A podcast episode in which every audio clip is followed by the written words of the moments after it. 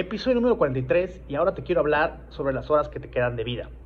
Para empezar, es importante que entiendas qué significa el dinero, pero desde una perspectiva más integral, sobre lo que realmente significa en tu vida.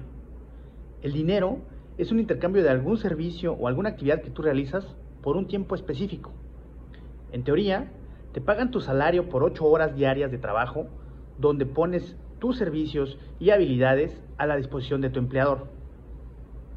Esta visión te permite comprender que lo más importante de tu vida no, no es el dinero, es el tiempo. No se trata cuánto dinero ganas, sino qué haces con tu tiempo disponible todos los días. Ahora bien, otro problema que enfrentamos es que pensamos que nunca nos vamos a morir o que llegaremos a los 80 o 100 años para disfrutar de la jubilación viviendo cómodamente. Es importante saber que, ¿qué crees? Nos vamos a morir, que lo más probable es que con los años agreguemos enfermedades a nuestra vida y que naturalmente nuestros cuerpos y nuestras mentes rendirán cada vez menos. Haciendo unos cálculos muy generales, una persona de 20 años le quedan aproximadamente 530 mil horas de vida. Una persona de 40 años, unas 360 mil horas y cuando llegas a los 60, te quedarán por ahí de 200.000 horas. Si piensas bien, el número, la verdad es que no son muchas horas. Y si te pones a pensar en tu día a día, te podrás dar cuenta que la mitad de esas horas las ocupas para dormir, para bañarte, para transportarte. Y la otra mitad realmente la ocupas para trabajar. Si lo piensas bien, tu tiempo productivo se reduce a la mitad.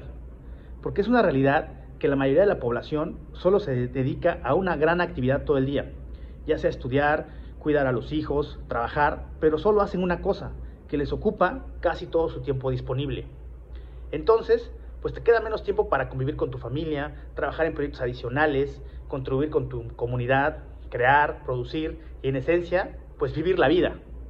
Si lo piensas bien y revisas tu edad, tampoco es tanto tiempo como para creer que lo puedes seguir dejando pasar.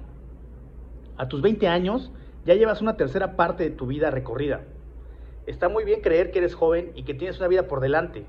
Y sí, es cierto, pero date cuenta que ya recorriste un buen tramo. La intención de este capítulo es que revises tu relación con el tiempo. ¿Cómo distribuyes tus 24 horas del día? ¿Cuántas horas las dedicas a redes sociales y a pasar viendo la pantalla del celular? ¿Cuántas horas le dedicas a tu educación y a aprender nuevas cosas? Al igual que el dinero, primero debes diagnosticar lo que haces con tu tiempo para después analizar qué comportamientos puedes cambiar. Te recomiendo leer el libro El Club de las 5 AM de Robin Sharma. Tal vez, si no te da tiempo de hacer todo lo que quieres en el día, podrías empezar levantándote más temprano. Nos vemos en la próxima.